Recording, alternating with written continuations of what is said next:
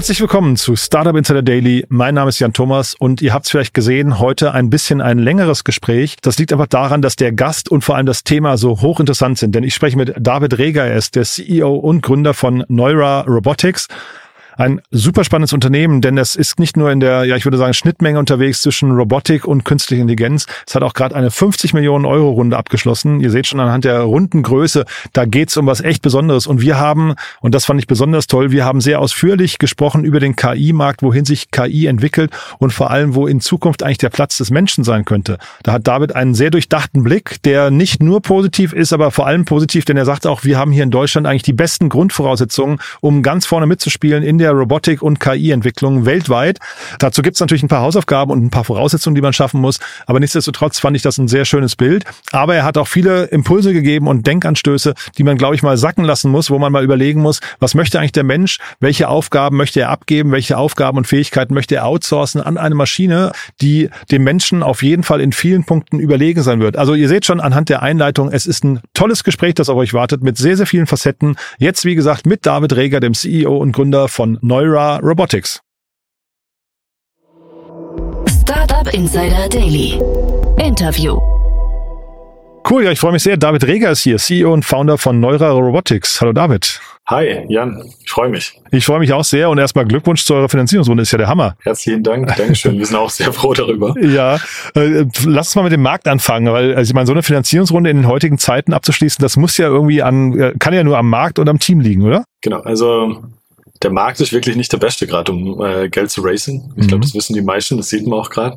Ähm, jedoch, ja, ich, es liegt ganz klar an unserem Team. Wir haben das Gigante, das beste Team der Welt. Ja. ja, und wahrscheinlich auch an dem, was ihr macht. Ne? Also das muss man, das meinte ich mit Markt eigentlich. Das, also ihr habt quasi so. ein Geschäftsmodell, ne, das, das äh, scheinbar Rückenwind hat, oder? Definitiv. Also äh, ja, ich meine, KI ist ja gerade voll im Trend mhm. und dann Robotik noch mit dazu. Das heißt, der Körper äh, für die künstliche Intelligenz. Ähm, ja, ich glaube, wir sind voll im Trend. Ja, erzähl mal, also Robotik ähm, ist ein Bereich, der, ähm, also man sieht das immer mehr, würde ich sagen, aber es ist jetzt trotzdem natürlich äh, aus Investorensicht auch immer so ein Thema, wo sie, glaube ich, zurückhaltend sind, weil es ja auch ein Hardware-Thema ist, ne? Genau, also Hardware war ja super out, äh, vor allem die letzten Jahre. Man sieht aber auch, dass, ähm, also das beste Beispiel dazu hat ja Apple und so weiter gemacht, äh, dass man eigentlich auch eine neue Software zu entwickeln oder gerade die KI weiterzubringen, braucht man auch eine verdammt gute äh, Hardware. Ne?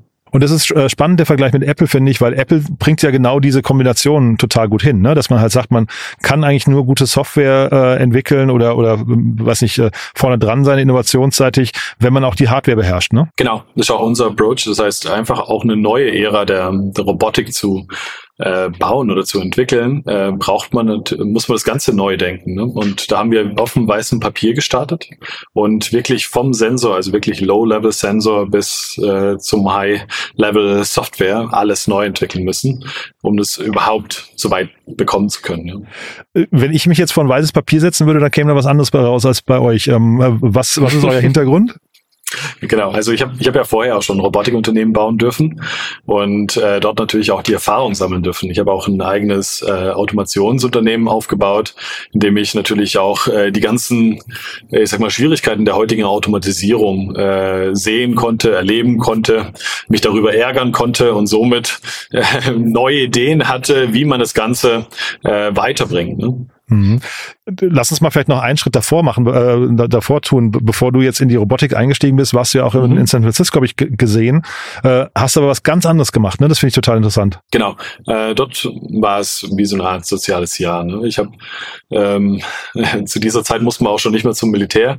Ich habe mir trotzdem auf die Fahne geschrieben, dass ich noch etwas Soziales äh, machen möchte, bevor ich ins Berufsleben einsteige und ähm, ja, da habe ich mich vor allem ähm, habe ich mir viele Projekte angeschaut und habe das in der USA gesehen. Da ging es um wirklich Menschen, entweder an der Death Road, wirklich äh, Menschen, die äh, ich sag mal zum Tode verurteilt wurden, oder auch in Projekte auf der Straße in San Francisco.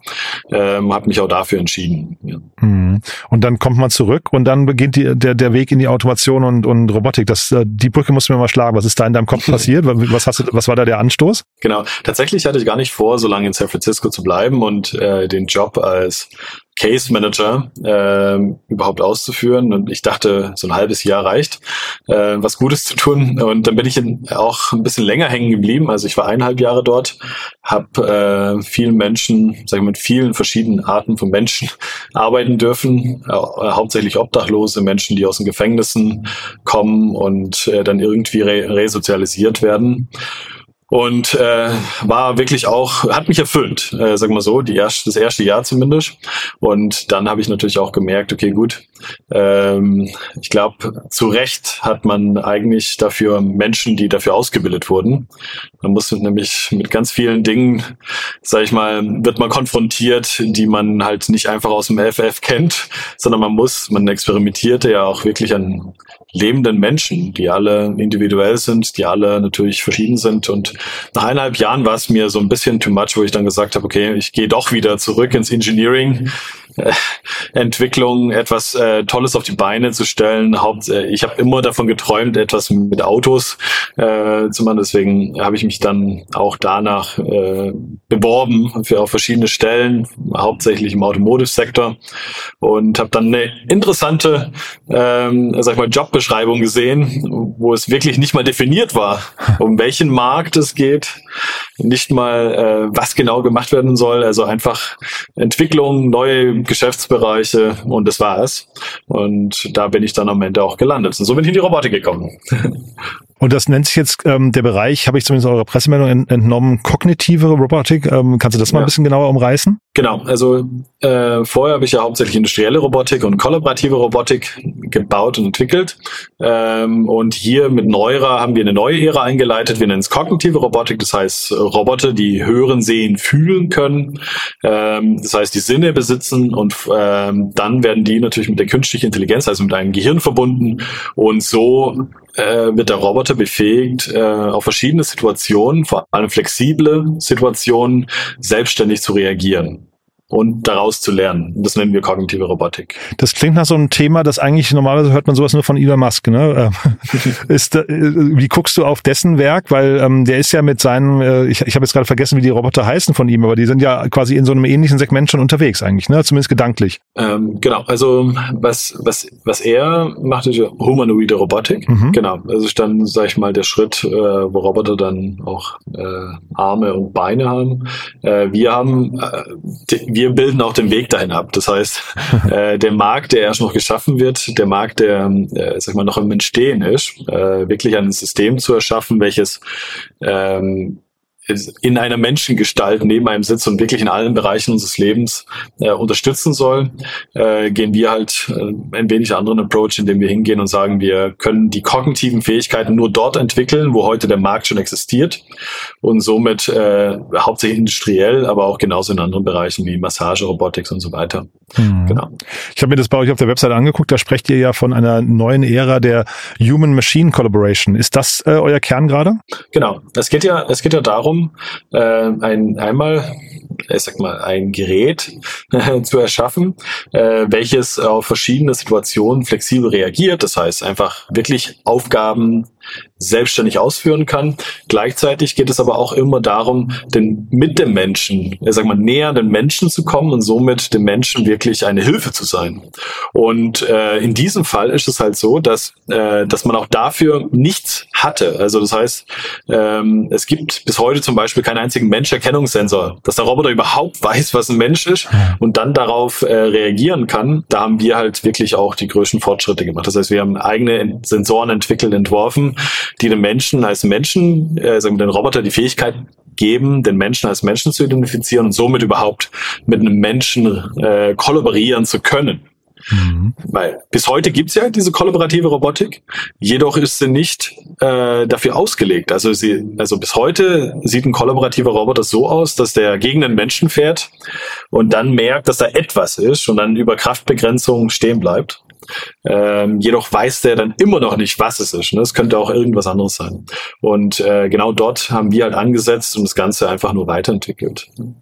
Was sind denn so die, also ich habe jetzt gesehen, ihr habt vier verschiedene Robotertypen, gerade zumindest jetzt auf eurer Webseite, die ihr da äh, vorstellt, die sind relativ unterschiedlich. Ne? Also drei mhm. von denen haben Arme, der eine, glaube ich, ist nur so ein Laderoboter, der Dinge hin und her, also in, in Anführungszeichen nur, ist wahrscheinlich auch schon Hightech, ne? Ähm, aber was sind denn so die, ähm, die Haupteinsatzgebiete? Ich habe gesehen, Montage ist so ein Thema bei euch, ne? Dann aber irgendwie auch wahrscheinlich Bedienung von Maschinen und so, also wahrscheinlich relativ so äh, repetitive Aufgaben, ne? Genau. Aber äh, was bei uns halt hinzugekommen ist, dass man dort auch flexiblere Aufgaben, aber genauso auch Facharbeiter, ähm, sag mal, ähm, Tätigkeiten komplett übernehmen kann, über kognitive Fähigkeiten wieder. Also ein einfaches Beispiel dazu.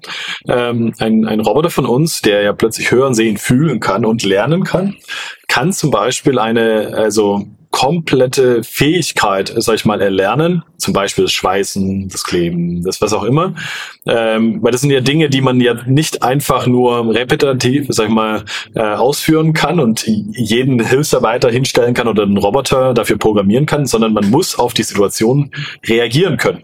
Und so wird man zum Experte. Ne? Man hat verschiedene Situationen, man weiß die Lösung dafür. Und äh, da haben wir halt dem Roboter genau diese Fähigkeiten gegeben, zum Beispiel selbstständig ähm, auf verschiedene Materialien, verschiedene, sag ich mal, ähm, Situationen komplett autonom reagieren zu können. Also Facharbeitertätigkeiten ausführen zu können, weil dort haben wir den Mangel heute. Ne? Hm.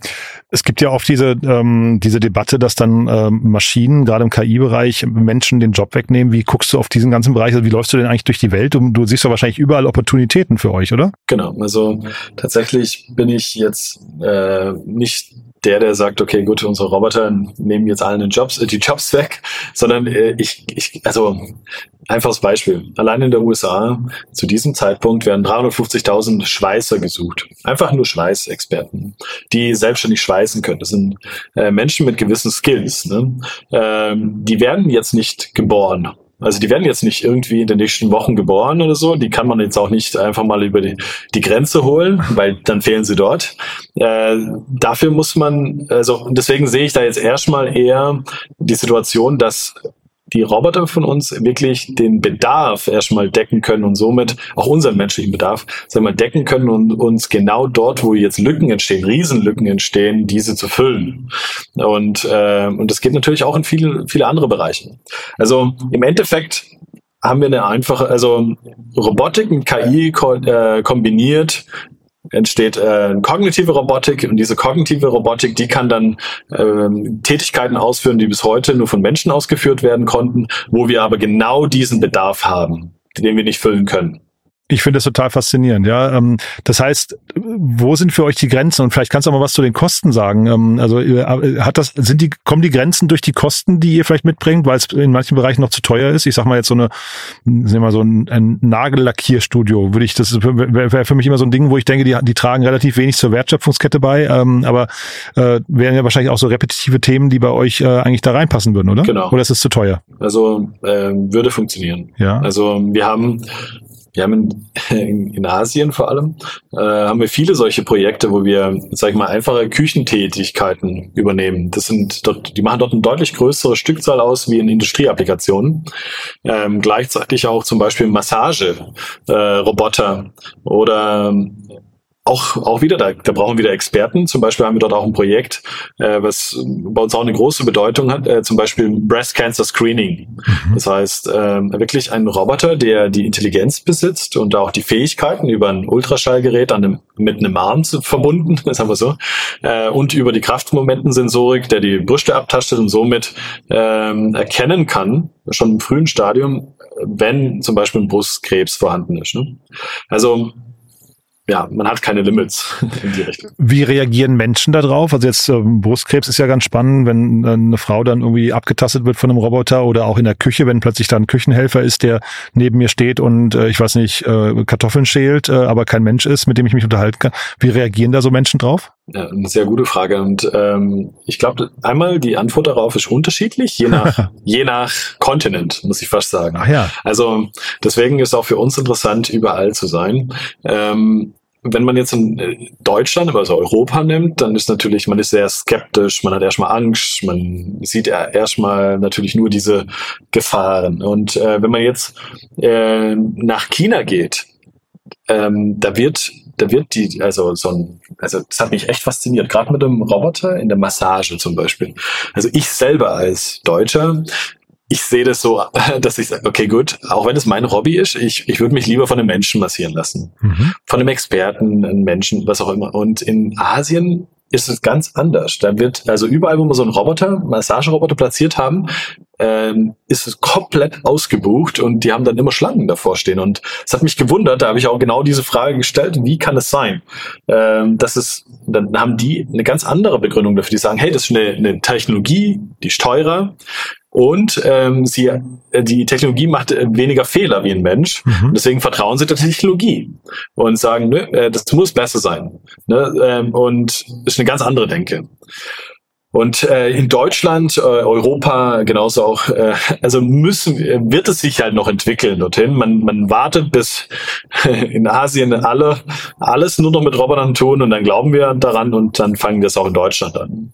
Finde ich aber hochinteressant, was du gerade sagst, weil ähm, wir sehen ja auch, ähm, sag mal, in der Digitalisierung und sowas eine gewisse Zurückhaltung oder also das ist jetzt höflich gesagt, ne, vielleicht auch Zurückgebliebenheit äh, Deutschlands und Europas.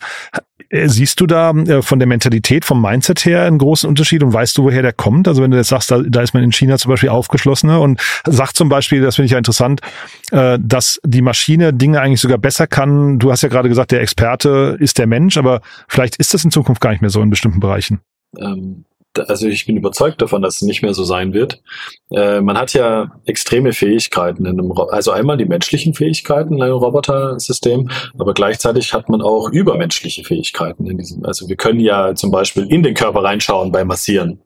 Und wir können daraus lernen, dass wir sagen, okay, so sieht halt innen drin der Körper aus, wenn verspannt ist, wenn man und man kann dem System ganz andere Dinge beibringen. Und in äh, das Tolle an der Technologie ist, dass diese Fähigkeiten, die dort entwickelt wurden, zum Beispiel an, also der Roboter, der sich dann weiterentwickelt, der entwickelt gleichzeitig mit einem Klick alle Roboter auf der Welt weiter. Und somit hat man halt äh, nicht, sage ich mal, jetzt einen, einen Menschen, der jetzt zum Beispiel äh, die Skills in einem gewissen Bereich hat, sondern man hat plötzlich ein System, was sich über die ganze Welt weit entwickelt. Das heißt, äh, ja, also die lernen ja alle in die gleiche, sag ich mal, das gleiche Gehirn. Und das ist der Unterschied zwischen Menschen und Robotern. Und deswegen wird es natürlich viel ra rasanter sein. Das wird viel, also man sieht es jetzt auch mit anderen KI-Tools äh, und es wird noch verrückter sein, natürlich auch mit Robotik. Genau, das klingt jetzt gerade, was du beschreibst, klingt ja nach äh, exponentiellen Anstieg von Wissen. Ja? Äh, wo, wo, wo ist da das, wo ist da das Limit? Also wann, wann hört das wieder auf? Was, was ist, wann, wann hat denn ein Roboter alles Wissen, was er braucht? Genau, also das ist ja genau das, äh, das Ganze mit der KI und äh, die Fragen, ob äh, Roboter, sag ich mal, den Menschen irgendwo mal äh, streitig macht und so weiter. Ähm, es ist tatsächlich so, dass man ja keine Limits hat. Heute gibt's keine, weil keine Regeln geschaffen wurden. Und äh, es gibt keine Limits. Und es wird, also ja, wir arbeiten derzeit an Tools, die halt genau das tun. Also gewisse Tools, die halt allwissend sind, gewissermaßen auch allgegenwärtig. Ne? Ähm, und ähm, irgendwann mal, also das sind, das sind genau diese verrückte, also jeder, der sich mit KI befasst, ähm, weiß, dass, dass also es gibt da nichts, was, was es jetzt erstmal hält. Ne? Dann vielleicht mal von der anderen Seite kommen, weil ihr seid, ihr arbeitet ja quasi mit in dem Space, ihr sagst du, da gibt's keine Limits mhm. und keine Regeln. Ähm, das klingt so ein bisschen nach Wild West. Was sind denn dann hinterher die Gefahren, die du siehst und die Risiken? Mhm. Also ich sehe, also ich, ich, ich, ich fange mal dort an. Was ist das Besondere an einem Menschen? Oder was, was, was hat uns zu der Spezies, äh, sag mal, dieser, sag mal, Speerspitze der Evolution gemacht? Oder was hat uns so erfolgreich gemacht? Ne? Ähm, Ganz einfach unsere Kreativität. Wir sind kreativ. Wir haben gelernt, äh, zum Beispiel Werkzeuge anzuwenden. Und äh, wir sind zum Beispiel nicht die stärkste äh, Spezies auf diesem Planeten, jedoch äh, sind wir die kreativste und haben gelernt, auch diese großen, zum Beispiel gerade das, ich mache immer das Beispiel mit dem Ochsen von Karren zu spannen, ne? Mhm. Ähm, oder von so einem Pferd äh, zu spannen, äh, also so einen Karren hinter dem Pferd zu spannen. Und das hat uns äh, genau diesen, diese, sag ich mal, diesen Fortschritt gebracht und äh, uns zu stärksten, sag ich mal, Spezies gemacht. Ähm, das Gleiche. Ähm, Jetzt gehen wir aber gerade hin und deswegen bauen wir Robotik und das werde ich gleich noch zum Punkt kommen. Jetzt gehen wir gerade hin und ähm, entwickeln genau das, was eigentlich das, was wir am besten können, Kreativität, äh, sag mal, erstmal das Wissen, was wir uns über Jahrhunderte, Jahrtausende aufgebaut haben, in ein System zu packen, was dann natürlich intelligenter sein wird wie wir, viel intelligenter, viel mehr Wissen in sich trägt. Und eigentlich äh, müssen wir hier aufpassen, dass nicht wir irgendwann mal vor den Kahn, Kahn gespannt werden. Ne? Und ähm, deswegen sagen wir, dass die, ein, der einzige Weg, die künstliche Intelligenz zu limitieren, gleichzeitig, sag ich mal, wirklich auch für uns als Werkzeug zu nutzen, also äh, zu befähigen, brauchen wir einen Körper. Weil bis heute die künstliche Intelligenz ja so ausgelegt ist, dass sie ja irgendwo drin steckt und uns sagt und es besser macht wie wir. Genau die Dinge, die wir können, zum Beispiel Bildverarbeitung oder mhm. äh, also es gibt heute mit mit vielen, also ich werde jetzt, ich weiß nicht, ob ich sie alle nennen darf, aber es ist so, es gibt so viele KI-Tools für Bildverarbeitung, die so viel besser und schneller sind, wie ein Mensch es sein kann. Mhm. Ähm, aber aus welchem Grund? Weil die sich halt viel mehr zusammenklauen können in sehr viel kürzerer Zeit mhm. und das wieder zusammenstellen können, wie ein Mensch es je tun wird und vor allem auch nicht erlaubt ist, ne, weil wir Copyrights haben und so weiter. Und ähm, und deswegen sind, äh, bin ich halt hundertprozentig davon überzeugt, dass der Weg, den wir jetzt gerade gehen, die Robotik, äh, sagen wir mal, zu befähigen, also das heißt der KI einen Körper zu geben, ähm, um uns zu helfen, diese Aufgaben abzunehmen, die wir ja eigentlich nicht gern tun, äh, ein, ich sag mal, ein deutlich besserer äh, Move ist. Ähm, äh, wie dass wir der KI, sag ich mal, eher die, sag ich mal, allwissend, allgegenwärtig eine, wie so eine Art Gottheit daraus machen. Ne? Mhm das ich, also äh, da kann man jetzt wahrscheinlich noch ganz, ganz lange drüber sprechen, aber vielleicht noch trotzdem ganz kurz dieser, dieses Bild, was du gerade gezeichnet hast, dass wir eventuell mal die sind, die vor den Karren gespannt werden. Was könnte denn das sein, was wir dann überhaupt noch ähm, für eine Aufgabe haben? Weil ich, die, die ähm, Bilder, die du gerade gezeichnet hast, sind ja eher, KI ist eigentlich überall überlegen. Jetzt kommt ihr noch mit Robotern, die auch noch stärker sind als der Mensch. Das heißt, welchen Platz siehst du dann eigentlich noch für einen Mensch jetzt im Worst-Case-Szenario? Also ganz ehrlich, also wenn wir es jetzt einfach so weiterlaufen lassen, ohne, ohne Grenzen zu schaffen, ohne Regeln dafür zu definieren, dann äh, wird es schwierig für uns Menschen. Also ganz, äh, es hört sich an wie so eine Verschwörungstheorie, ist aber nicht, weil es ist Fakt. Ne? Wir sehen, was gerade passiert und äh, vor allem wir entwickeln ja in die Richtung.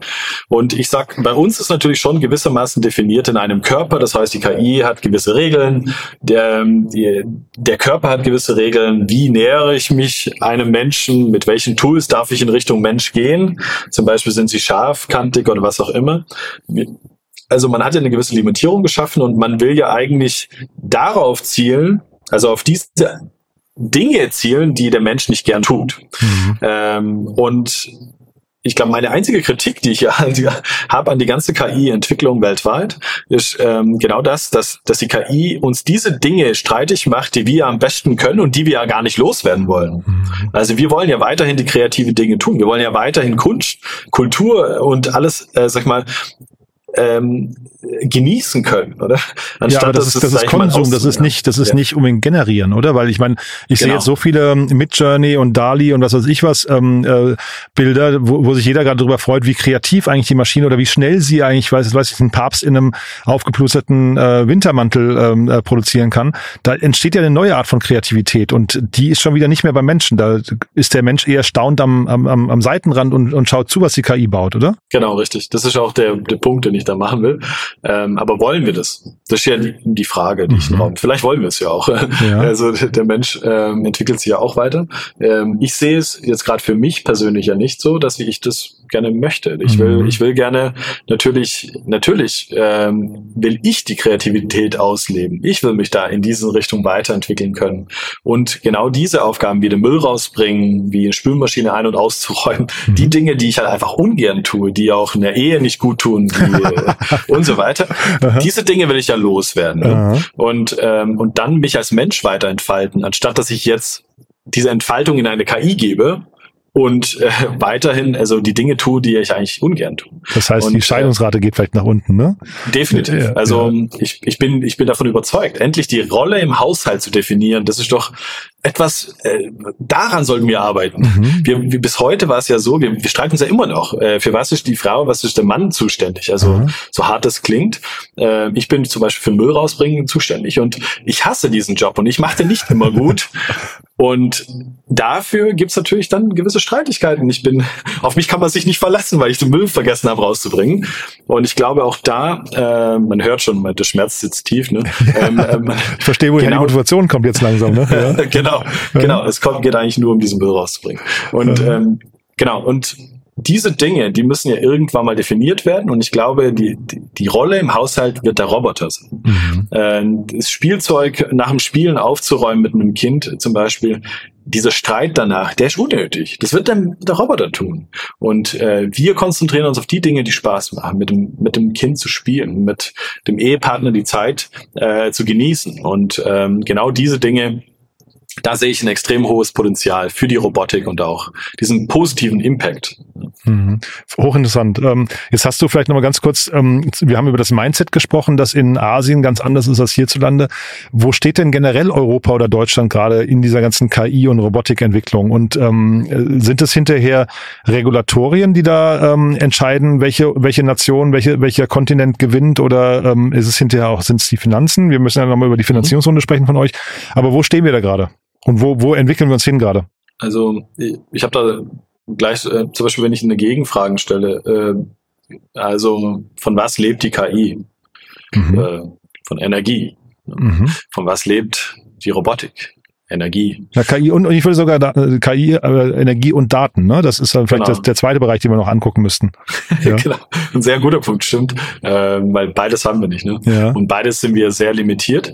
Ähm, also es ist wie so eine Schwarzmalerei jetzt, aber ich, ich meine es gar nicht so böse. Wir sind tatsächlich in, ich glaube, in Deutschland haben wir die besten Grundvoraussetzungen, vor allem Europa, sagen wir so, äh, die besten Grundvoraussetzungen, das Ganze voranzubringen, weil wir genau diese, ich sag mal, alles so, äh, wir sind wir sind gut darin. Also gerade äh, im, wir sind die Dichter, Denker, wir sind äh, die Vision, äh, sagen wir, wir sind eingeschränkte Visionäre, aber im Endeffekt ähm, ist es so, dass wir eigentlich alles hier haben. Ich glaube nicht, dass Neura 2 irgendwo anders auf der Welt jetzt einfach so in dieser Zeit stehen könnte. Bin ich garant, bin ich wirklich überzeugt davon. Aha, spannend. Es hat nur funktioniert, dass wir in Deu weil wir in Deutschland sind und weil wir diese diese Mixe haben und weil wir global denken, ähm, Wobei, sag ich mal, diese Globalisierung natürlich auch ein Ende hat jetzt gerade.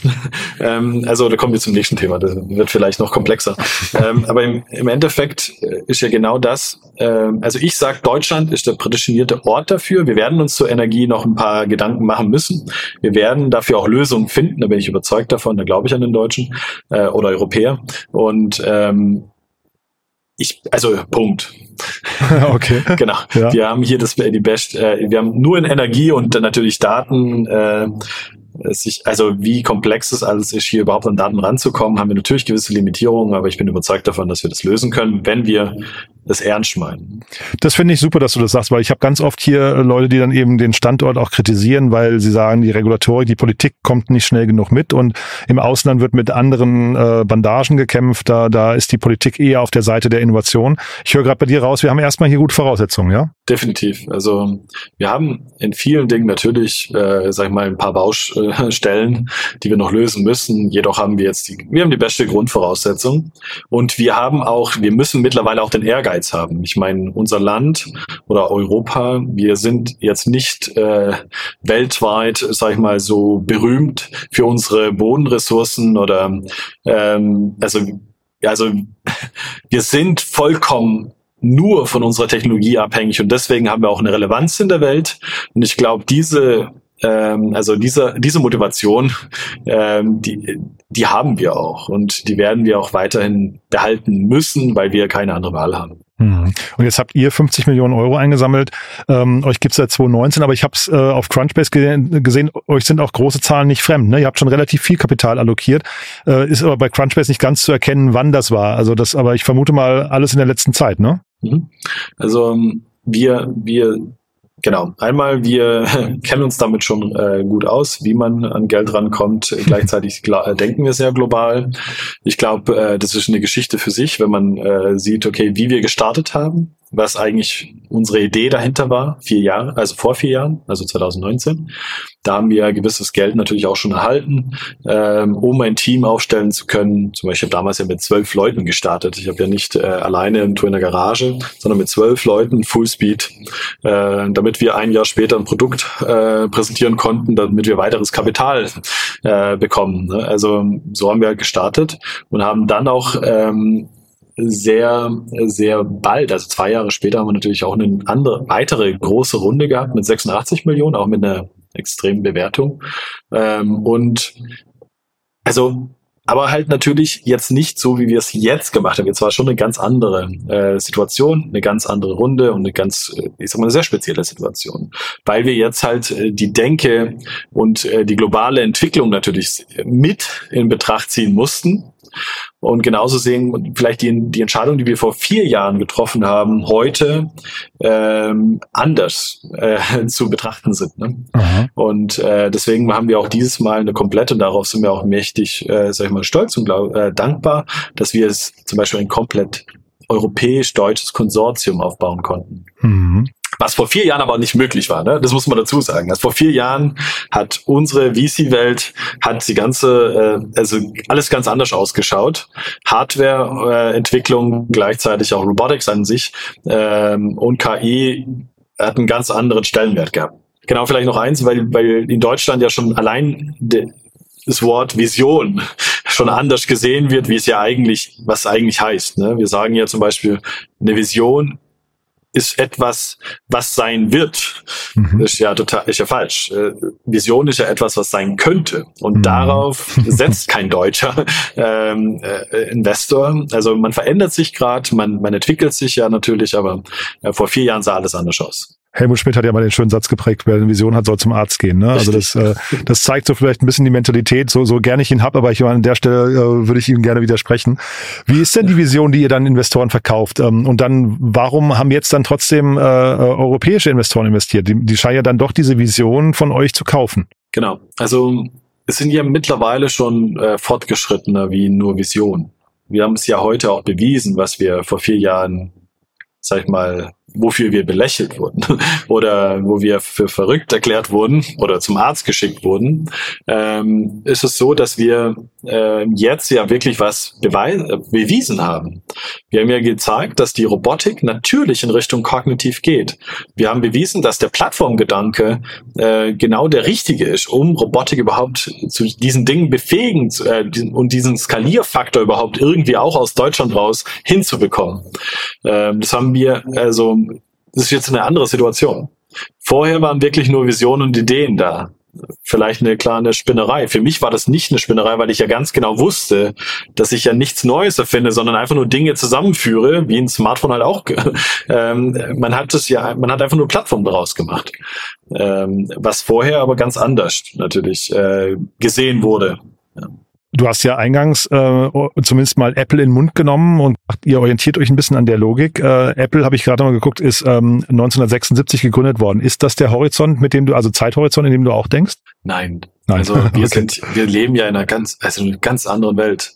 Ja. Heute würde ja auch dieses ganze Garagengründung und so weiter nicht mehr funktionieren. Vor allem nicht in diesem Hightech-Bereich, ne? Mhm. Also in diesem Deep Tech-Bereich. Da wir, wir sind, also das sind wirklich Dinge, die, die, die entwickeln sich ja so rasant. Das, was wir dort in einem Jahr hinbekommen haben, das haben, da hätten vorher Leute zehn Jahre dran gearbeitet.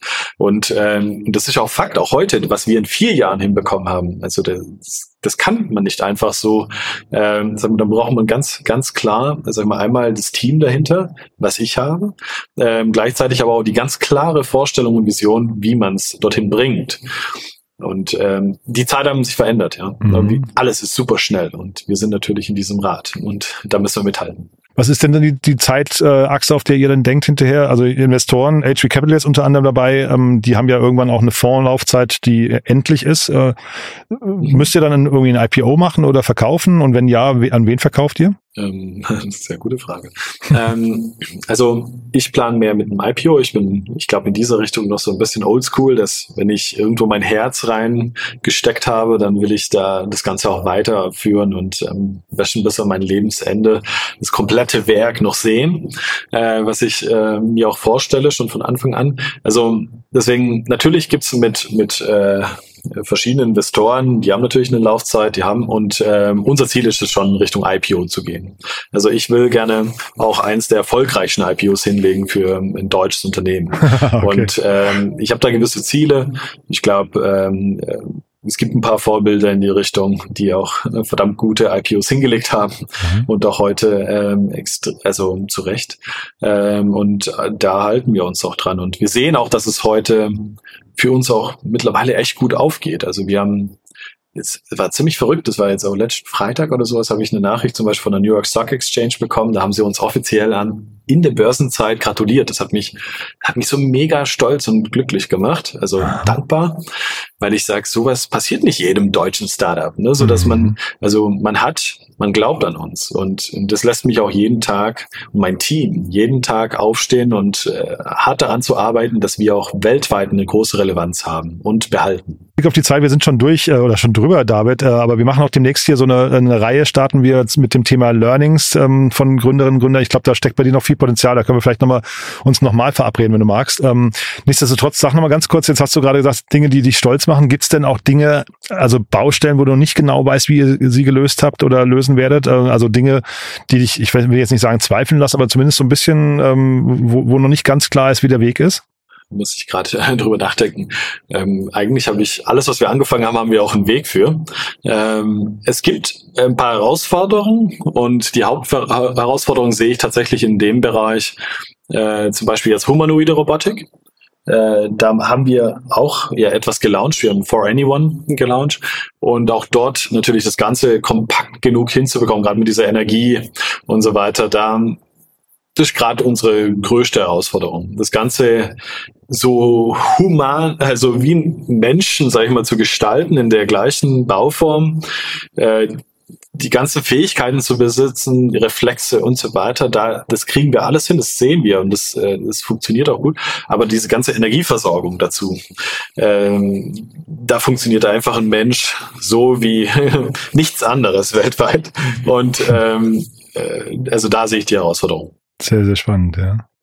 Und hat sich denn Elon Musk schon mal gemeldet bei dir? Das, du wärst ja so ein typischer Kandidat, mit dem der sich mal auf einen Kaffee trifft und mal so mit seinem Private Jet vorbeikommt und mal, mal ein bisschen plauscht? Ja, also ich habe natürlich nichts äh, gegen, aber bis heute, äh, ich glaube, ich muss noch ein bisschen was arbeiten. Und, und das ist okay. Also ich glaube, wir müssen da noch äh, gewissermaßen auch in Demo üben und mhm. ähm, äh, daran arbeiten, dass das dass jeder gerne natürlich das Ganze noch, noch näher anschauen möchte. Und äh, also da sind wir dran. Finde ich sehr bescheiden, David. Irgendwann mal wird er sich melden, bin ich mir sicher. Du, da will ich dich vom Arbeiten nicht abhalten, damit er sich bald melden kann. Äh, haben wir was Wichtiges vergessen für den Moment? In dem Moment äh, nicht wirklich. Also nicht, dass ich wüsste. Ich bedanke mich äh, ganz herzlich ne, für, für die Zeit, deine ja, Zeit. Ebenso, ne? Dass hat, ich hier mitmachen darf. Hat großen Danke. Spaß gemacht, ganz tolle Perspektiven. Wer darf sich denn melden bei dir? Vielleicht das noch zum Schluss. Sucht ihr Mitarbeiter oder auch vielleicht nicht Partner oder so? Genau. Also wir, wir suchen Partner. Wir haben ja ein Partnermodell. Das heißt, ähm, also wir haben es ja was gebaut, was wie ein Smartphone funktioniert. Das heißt, hat viele Funktionalitäten. Man kann bis in die Tiefe alles äh, auf alles zugreifen und eigene Apps drauf bauen. Da suchen mhm. wir Partner für. Da machen wir alles Mögliche: Spülmaschinen ein- und ausräumen äh, und so weiter. Auch im industriellen Bereich natürlich in allen Bereichen, ähm, wo man Fähigkeiten benötigt. Ähm, gleichzeitig suchen wir Mitarbeiter. Wir suchen, wir wachsen jetzt. Wir wollen jetzt nochmal kräftig wachsen und da suchen wir wirklich alle Arten von Mitarbeiter, alle, die Bock haben, die Welt wirklich wirklich zu verändern, Dinge zu schaffen, die es bis heute auch nicht gibt äh, und eine, eine Vision haben oder gerne eine wollen, dann gebe ich sie denen. Und ähm, da suchen wir einfach gerade echt nach Mitarbeitern, die Bock haben, die Welt zu verändern, ja. Sehr cool. Du David, dann bis hierher erstmal. Ich würde sagen, wir, wenn du Lust hast, demnächst nochmal äh, zu einem zweiten Teil, aber ich finde es auf jeden Fall eine super spannende Mission und ich drücke die Daumen. Ne? Ich danke dir, Jan. Und äh, ja, ich freue mich, nochmal dabei zu sein. Wenn bis dann. Geht, ja. Super, ne? Bis dann. Ciao. Ciao. Startup Insider Daily, der tägliche Nachrichtenpodcast der deutschen Startup-Szene. Ja, das war also David Reger, CEO und Gründer von Neura Robotics.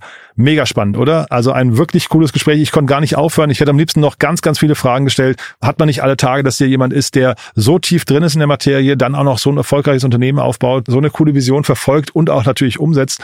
Äh, dazu noch eben äh, die Finanzierungsrunde in Höhe von 50 Millionen. Wir haben im Nachgang, als das Mikrofon schon aus war, noch weiter gesprochen, haben festgestellt, es gibt noch zahlreiche Themen, die wir eigentlich hätten beleuchten können, die jetzt leider ein bisschen zu kurz gekommen sind aufgrund der Zeit.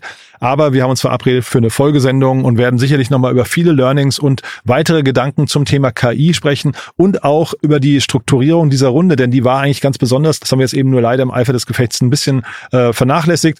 Aber alles das wird kommen im zweiten Teil und dann sprechen wir eben über ganz viele Learnings auf dem Weg bis hierher und den weiteren globalen Blick auf die KI-Branche. Also ihr seht schon, echt mega cool. Ich bin sehr gespannt, wie es da weitergeht. Wenn es euch gefallen hat, wovon ich ausgehe, gerne weiterempfehlen an Menschen, die sich für KI interessieren. Vielleicht an die Menschen, die immer mal sagen, hm, KI ist gefährlich, wo bleibt denn eigentlich der Mensch? Werden da Arbeitsplätze verdrängt? Die Antwort ist vielleicht auch, aber es werden Ehen gerettet. Und das ist neu für mich und das nehme ich jetzt mal mit als positives Signal aus diesem Gespräch, denn das war ein Punkt, den habe ich so noch nie gehört und den finde ich super. Ein ganz, ganz positiver Aspekt. KI in Kombination mit Robotern retten die Ehen, sorgen dafür, dass der Mensch sich auf die nicht lästigen Themen konzentrieren kann, auf die Dinge, die ihm Spaß machen, zum Beispiel eben auf Zeit mit den Kindern. Ich fand das ein super Bild, deswegen gerne teilen an Menschen, die hier einfach mal reinhören sollten. Vielleicht fällt euch ja jemand ein aus eurem Bekanntenkreis. So, das war's von meiner Seite aus. Danke fürs Zuhören, danke für euer Interesse, euch einen tollen Tag und äh, ja, ich würde mich freuen, wenn wir uns nachher nochmal wieder hören und falls nicht nachher, hoffentlich spätestens morgen. Bis dahin alles Gute. Ciao, ciao.